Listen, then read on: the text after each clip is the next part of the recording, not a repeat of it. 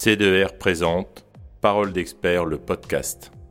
La généralisation de la complémentaire santé. Depuis le 1er janvier 2016, toutes les entreprises du secteur privé doivent proposer à l'ensemble de leurs salariés une complémentaire santé collective et financer au moins la moitié de la cotisation. Ce nouveau dispositif a été signé par les partenaires sociaux en 2013 dans le cadre de l'ANI, l'accord national interprofessionnel.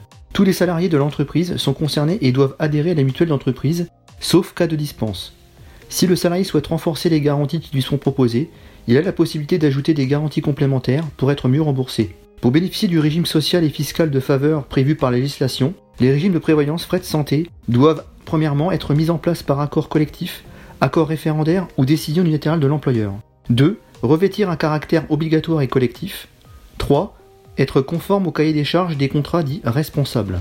Un décret du 11 janvier 2019 a adapté le cahier des charges des contrats responsables à la réforme 100% santé pour préciser les dépenses que ces derniers doivent à l'avenir prendre en charge intégralement en matière d'optique, d'audiologie et de prothèses dentaires.